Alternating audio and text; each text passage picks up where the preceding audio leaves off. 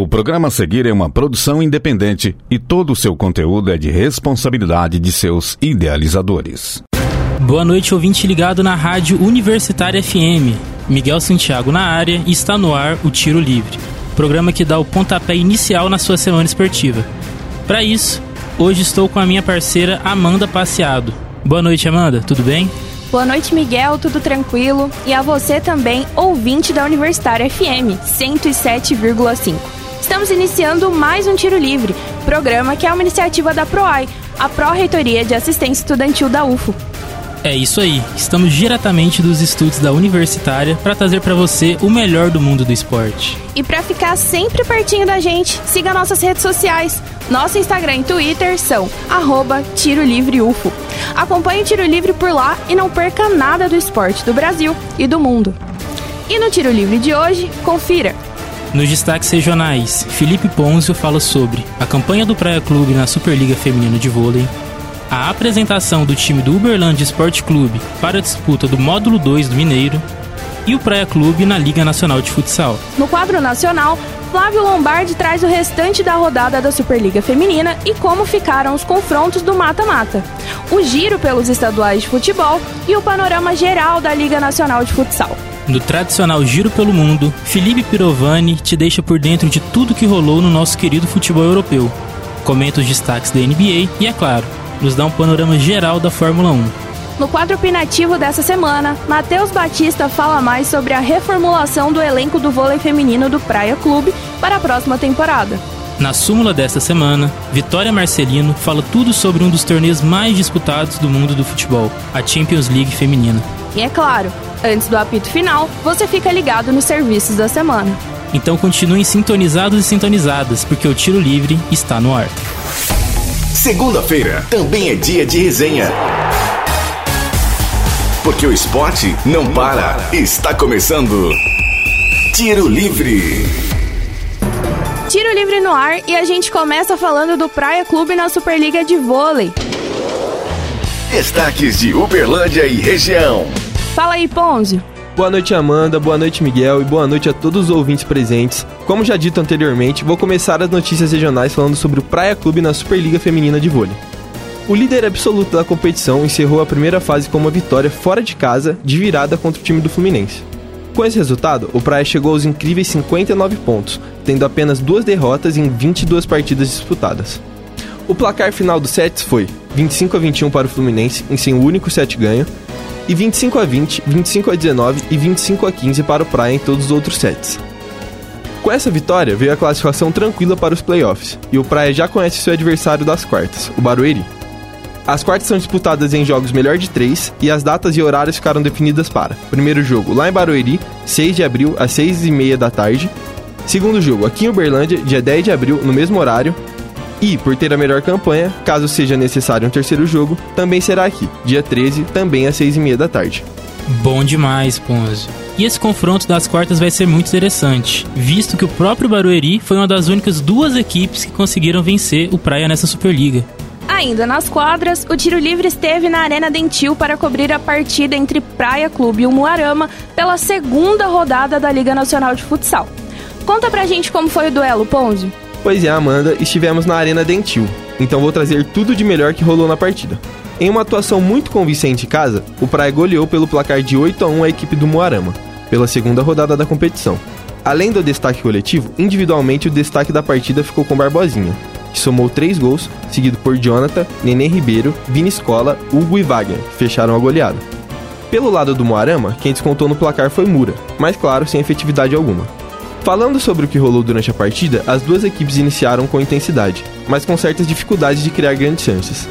O primeiro bom momento foi um chute de Neném Ribeiro do Praia, que acertou a trave aos 5 minutos. O primeiro gol só foi sair aos 3 minutos, com uma roubada de bola e, no contra-ataque, os donos da casa saíram na frente.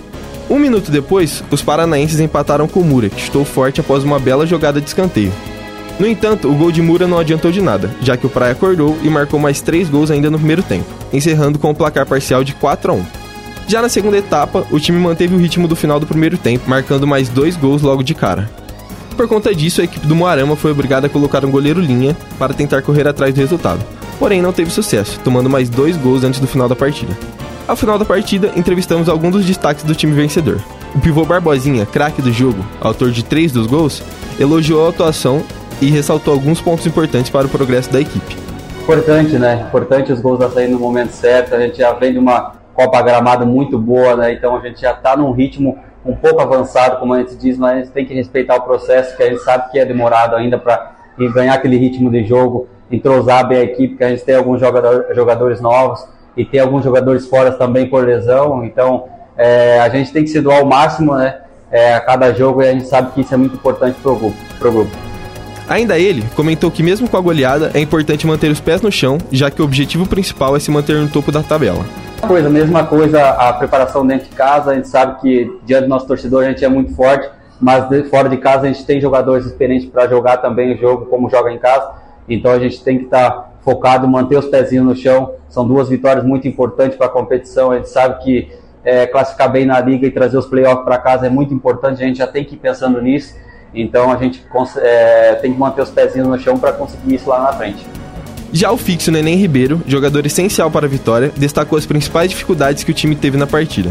À medida que os jogos vão passando, né, a gente tinha uma grande dificuldade, como eu comentei antes, a questão de jogar, né? A gente disputou uma Copa Gramada e passamos um mês só treinando, né? Mesmo que o nosso treinamento seja bem forte, mas o ritmo de jogo, né? Você está jogando, você está consertando os erros durante as partidas, isso é importante. Então, acredito que agora a gente mantendo essa, essa pegada, a gente sabia que era muito importante a gente ganhar essas duas vitórias dentro de casa, para agora sair fora contra o Foz, é um jogo bastante difícil, mas a gente tem que manter, manter sempre o, o foco nas vitórias para a gente conseguir essa, essa classificação no, no ponto mais alto da tabela. Com esse resultado, a equipe chegou a seis pontos em duas rodadas e está no bloco dos líderes da competição. O próximo compromisso do Praia é frente ao Foz Cataratas, fora de casa, dia 10 de abril. Mas e as novidades do Verdão, Felipe? Tem gente nova na área para a disputa do Mineiro? Tem novidade sim, Miguel. Partindo para os gramados, tivemos várias contratações do Berlândia para a disputa do módulo 2 do Mineiro. Os primeiros a serem contratados foram o lateral esquerdo Abraão e o lateral direito Thiago Baiano. Abraão, de 21 anos, disputou o Campeonato Paranaense de 2023 pelo Aruco Sports e Thiago Baiano, de 27 anos, estava no Nacional da Paraíba e disputou o Campeonato Paraibano na temporada passada. O terceiro reforço é o zagueiro Pedro Vitor, jogador que tem 25 anos e estava no Santo André. Os reforços não param por aí. Na última quinta-feira, mais quatro nomes foram anunciados. Os laterais direitos Jairo e Léo Barbosa, o volante Elias e o atacante Pablo Alves. Logo na sequência, mais três jogadores também se juntaram à equipe. Os goleiros Elzo e Fabrício, além do atacante Anderson Magrão. E por último, mas não menos importante, o Verdão fechou com o goleiro Leandro, o meia Marcos Antônio e o atacante Michael Paulista. Até o momento, esses são os três atletas já anunciados pelo time do Berlândia. Com a chegada desses bons reforços, a equipe estreia em casa contra o Aimorés no dia 29 de abril às 4 da tarde. E aí, torcedor, você gostou das contratações? O que você espera para essa temporada? É possível sonhar com o título? O que vocês acham? Para saber tudo isso, continue acompanhando nosso programa que traremos atualizações semanais sobre o nosso Verdão. Com isso, encerro minha participação no programa de hoje. Boa noite a todos. É com vocês, Miguel e Amanda. Bom demais, Ponzi. Ainda para falar mais de futsal, vôlei e o giro pelos estaduais de futebol, chamamos o Flávio Lombardi. Destaques nacionais. Chega mais. Boa noite, Miguel e Amanda. Boa noite, ouvintes do Tiro Livre. E pegando o bonde nessas entrevistas do Praia, vamos conferir outros resultados e algumas informações da segunda rodada da Liga Nacional de Futsal. O Blumenau empatou com o São Lourenço em 3 a 3 Já o Santo André venceu o Campo Mourão por 2 a 1 Corinthians e Pato ficaram no empate por 2 a 2. E não foi só o Praia que goleou na rodada. O Magnus atropelou o Brasília por 9 a 2, Jaraguá fez 7 a 0 no Foz Cataratas e o Marreco bateu o Atlântico por 8 a 3. O Futuro venceu o Cascavel por 4 a 3, a Soeva fez 4 a 2 para cima do Joaçaba e por fim o Minas venceu o São José por 2 a 1. O Atlântico é o primeiro colocado com 6 pontos, seguido de Magnus e Praia também com 6 pontos. O Minas é o 14 com 3.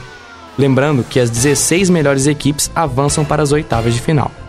É só o começo da Liga Nacional de Futsal, mas já tá bem animada. E o que andou rolando pela Superliga Feminina de Vôlei, Flávio? Bem, Amanda, vamos lá. Pela Superliga Feminina de Vôlei, tivemos os confrontos das quartas de finais definidos. O Minas venceu o Pinheiros por 3 sets a 0, com destaque para a líbero Naemi, que comeu a bola na partida. Com o resultado, a equipe de BH terminou a fase regular em terceiro e enfrenta o SESI Bauru nas quartas, que ficou na sexta colocação. A partida acontece nesta sexta, dia 7 de abril. Pinheiros e Osasco, segundo e sétimo colocados, se enfrentam no mesmo dia também pelas quartas. Osasco que vem de vitória sobre o Brasília por 3 sets a 1. E para fechar, Sesc Rio e Fluminense, quarto e quinto colocados, respectivamente, fazem o clássico carioca no sábado, 8 de abril. São as quartas de final e você segue acompanhando pelo tiro livre. Para fechar, Flávio, e os estaduais? Pois é, Miguel. Vamos lá que aconteceu bastante coisa nessas finais estaduais e vamos começar aqui pelo nosso estado, Minas Gerais.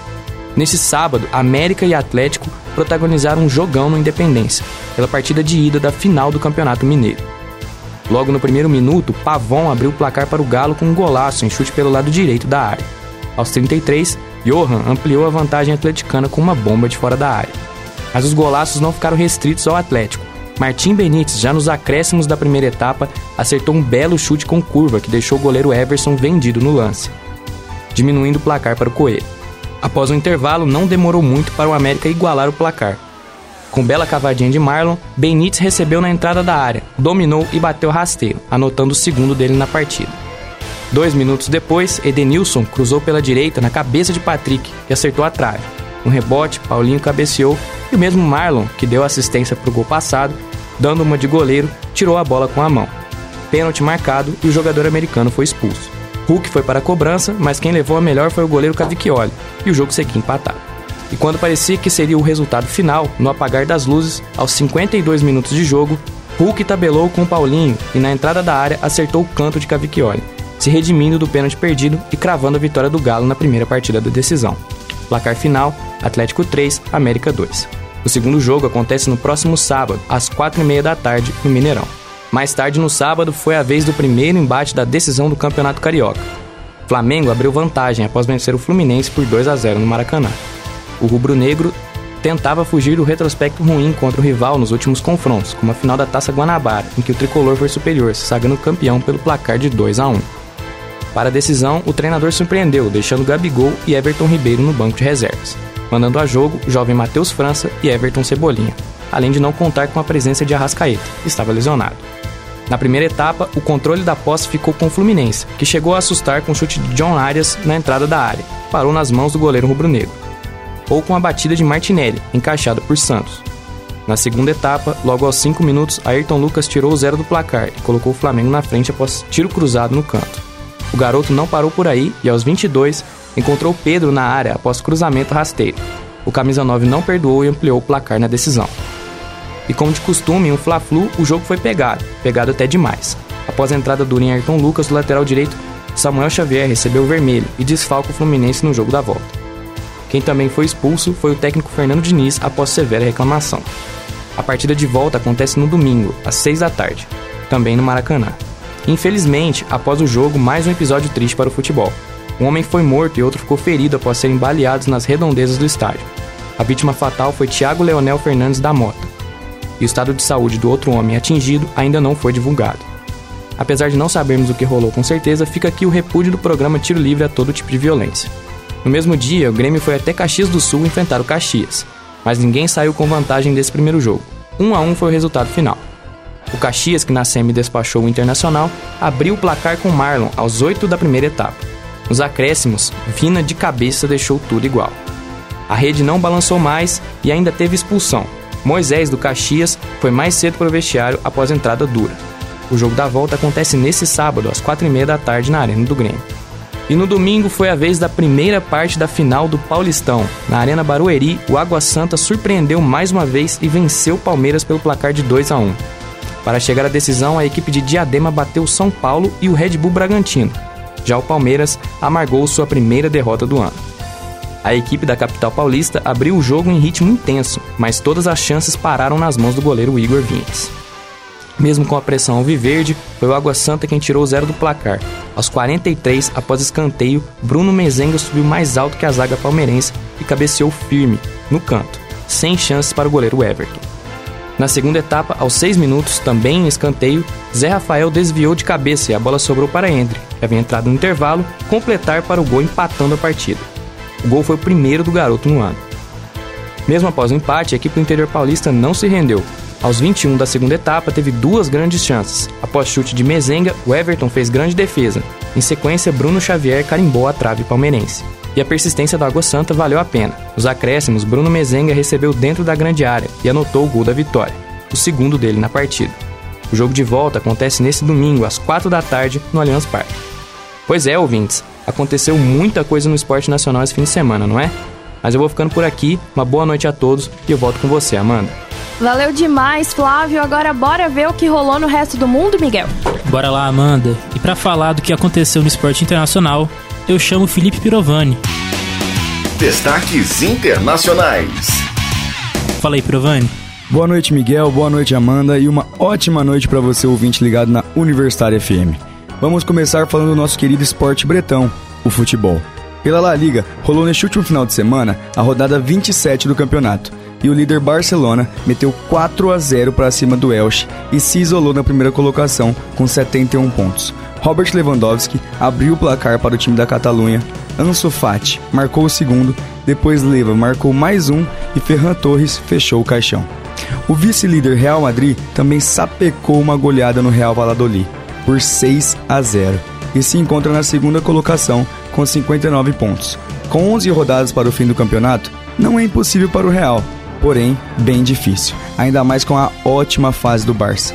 Os gols merengues foram marcados pelo brasileiro Rodrigo, seguido por um hat-trick feito em 7 minutos pelo atual bola de ouro Karim Benzema. Depois Asensio fez o quinto e Lucas Vasque o sexto. Na Liga Italiana, uma surpresa aconteceu. O Napoli, atual líder do campeonato, tomou uma goleada de 4 a 0 do Milan. Mesmo com o resultado, nada muda e o time ainda segue com a vantagem de 16 pontos para a vice-colocada Lazio. Os gols do Milan, time que ocupa a terceira posição, foram marcados por Rafael Leão, Brahim Dias, Rafael Leão novamente e Alex Alemakers, que fechou a vitória. No campeonato alemão, tivemos o clássico. Em uma partida que garantiria a liderança da Bundesliga, Borussia e Bayern protagonizaram uma partida eletrizante, em que os bávaros se saíram melhor. Logo aos 13 minutos da partida, o goleiro Kobel, do Borussia, falhou de forma bizarra e um chute do outro lado do campo, do zagueiro Pamecano, foi parar nos fundos da rede. Depois disso, Thomas Miller marcou dois gols em 5 minutos e Coman fez o quarto do Bayern. No final da partida, o Borussia até tentou a recuperação, com um gol de pênalti de Henrique e aos 90 minutos, Doniel Malen diminuiu o placar. Mas aí, amigo, já não dava mais tempo de nada. Resultado 4 Bayern, 2 Borussia. No campeonato mais difícil do mundo, o Manchester City meteu 4 a 1 no Liverpool e está em busca do líder Arsenal, que se encontra com 72 pontos. O City está a 8 pontos atrás e com um jogo a menos. Arsenal também sapecou 4 a 1 no Leeds. O brasileiro Gabriel Jesus marcou dois gols, sendo um de pênalti.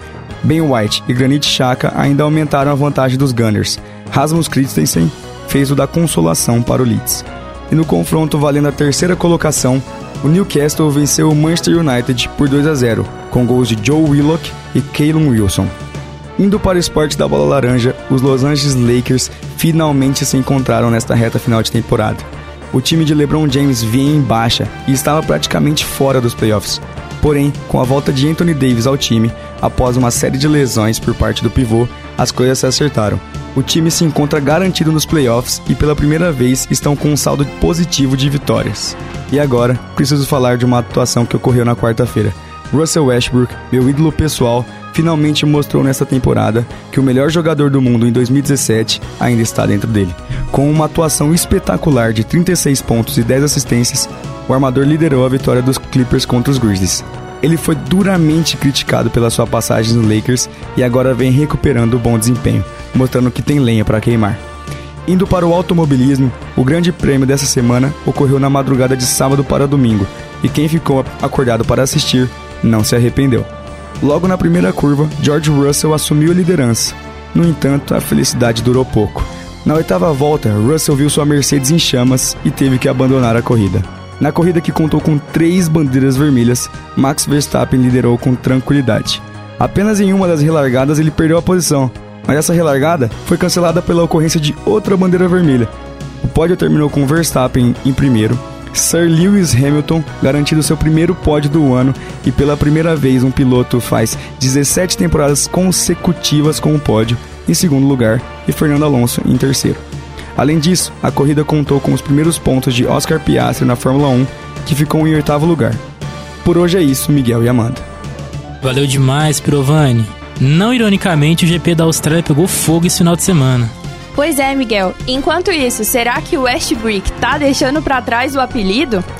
E no quadro opinativo dessa semana, chamamos Matheus Batista para falar sobre a reformulação do elenco do Praia Clube para a próxima temporada de vôlei. Agora, no Tiro Livre. Opinião.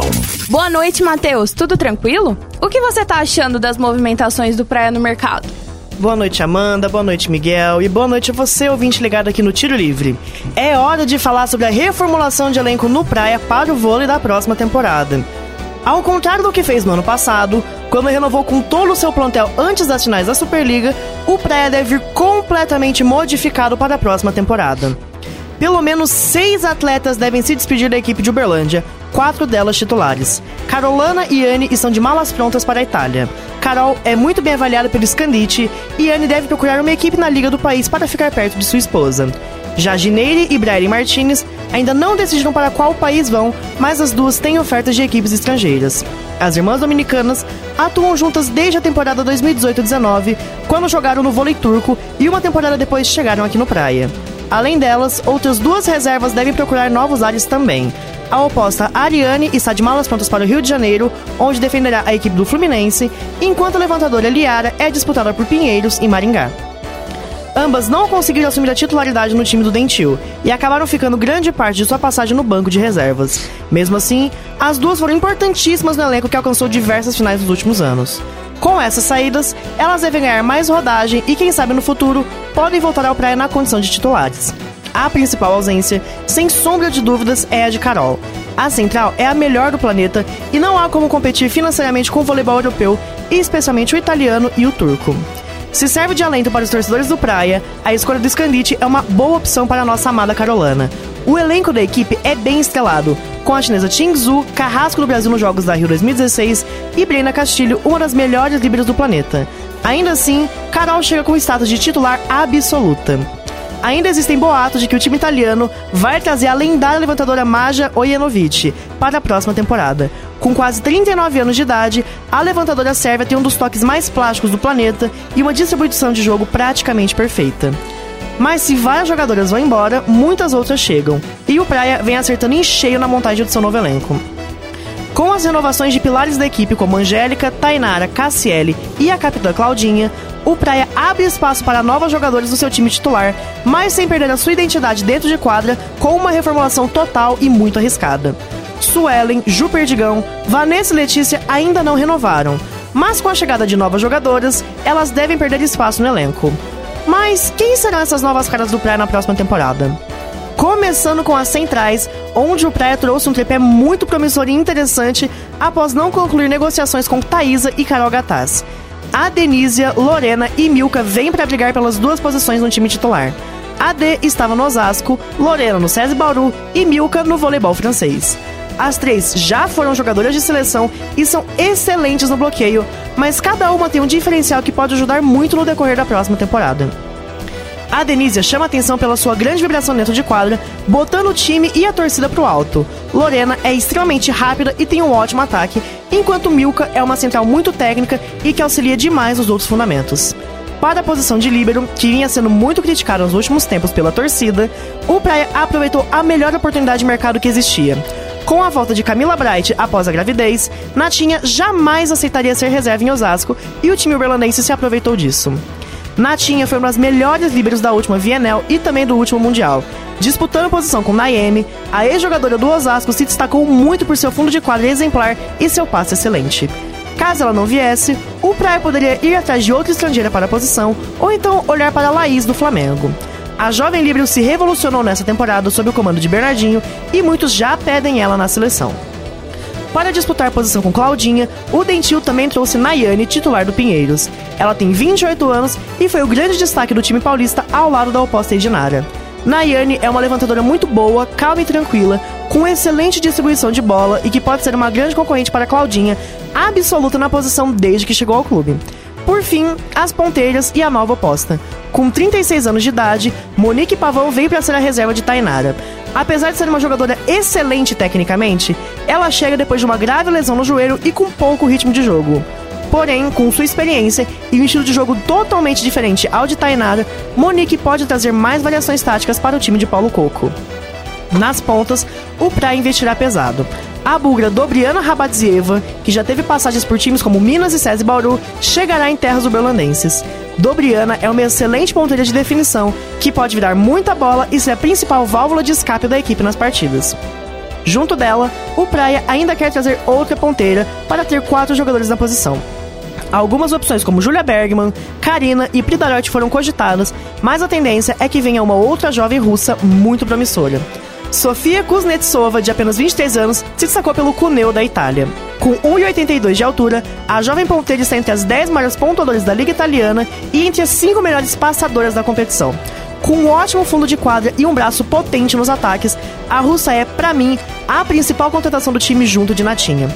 Com esse giro pelo mercado do Praia, a tendência é que a equipe de Uberlândia venha com um elenco ainda mais forte do que aquele que venceu a Superliga na temporada 17-18. Então, a expectativa por aqui, na minha opinião, é bem grande. Com isso, nosso opinativo de hoje fica por aqui. Um abraço e tenham todos uma ótima semana. Valeu demais, Matheus. Ótimas contratações por parte do Praia. E agora, vamos para a súmula tiro livre dessa semana. Isso mesmo, Miguel. Para isso chamamos a Vitória Marcelino. Súmula Tiro Livre para falar sobre a Champions League feminina. Boa noite, Vi. Boa noite, Miguel. Boa noite, Amanda. E boa noite mais especial a todos nossos queridos ouvintes aqui conosco. E agora, bora falar das mulheres em campo? Na súmula de hoje eu vou te deixar por dentro das últimas atualizações da Champions League feminina, que tá pegando fogo lá na Europa. Bem, mas antes de comentar sobre a edição atual, vamos dar uma contextualizada. Enquanto a competição masculina está aí na sua 66ª edição, o torneio feminino teve a sua estreia em 12 de outubro de 2001, com apenas oito equipes disputando em formato eliminatório. E outro nome. A disputa era chamada de Women's Cup, até a FIFA renomear para Women's Champions League em 2008. As vagas para a competição são decididas através das posições dos clubes em seus respectivos países, através de um sistema de cotas, sendo que aqueles países com campeonatos mais fortes internamente também têm mais vagas reservadas para disputa. Existe apenas uma exceção, que é que o atual vencedor tem acesso direto à fase de grupos. E a estrutura do torneio é a seguinte: a primeira fase conta com 16 times divididos em quatro grupos de quatro, com jogos em casa e fora. Os dois primeiros classificados de cada grupo avançam para a fase mata-mata. As quartas de finais e as semifinais vêm a seguir, sendo disputadas ao longo de duas mãos até a final, que tradicionalmente acontece em um jogo único em uma sede neutra.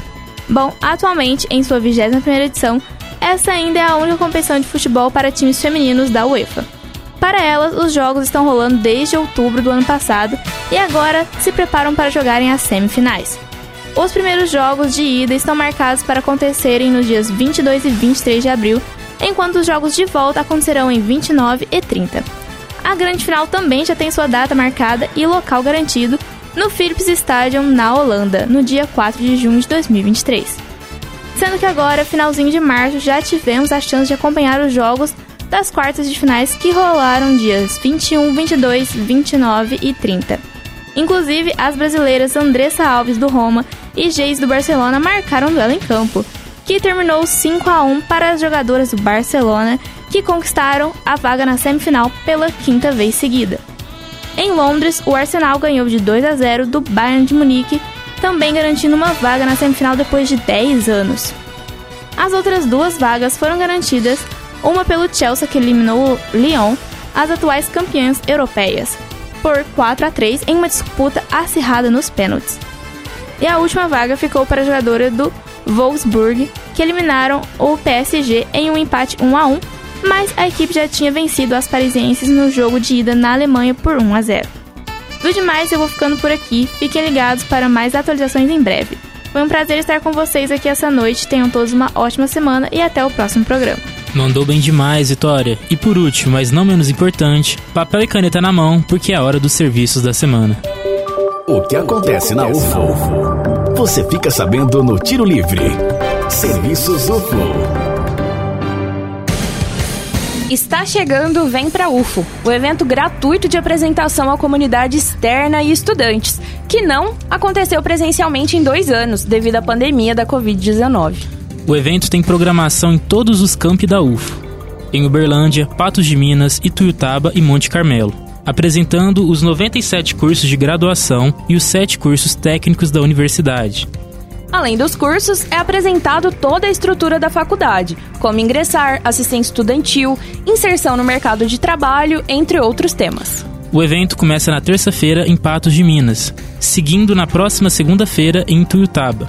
Já a terceira data de evento, no dia 13, quinta-feira, acontece aqui em Uberlândia, no Centro Esportivo do Campus Santa Mônica, fechando no dia 18 no Campus Pontal.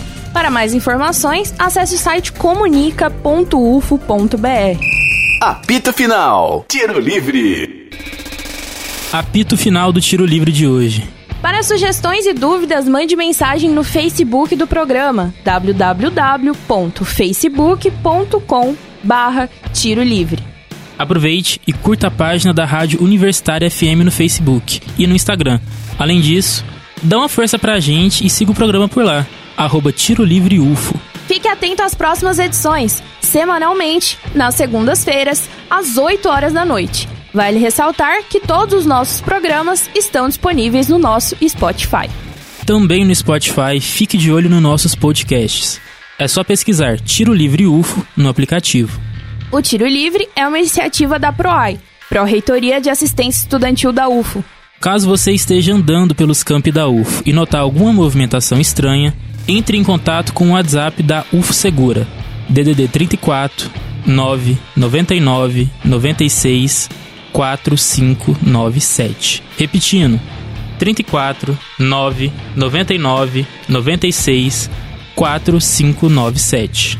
Essa edição foi produzida por Elder Rodrigues, Felipe Ponzio, Flávio Lombardi, Felipe Pirovani, Matheus Batista, Vitória Marcelino e Andrei Gobo. Apresentado por mim, Amanda Passeado, e pelo meu parceiro, Miguel Santiago. Edição de Benício Batista, revisão de Lázaro Martins e apoio técnico de Edinho Borges e Mário Azevedo.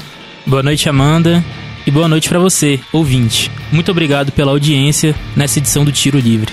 Boa noite, Miguel, e a todos que estiveram conosco na 107,5. Um abraço e uma ótima semana esportiva para vocês.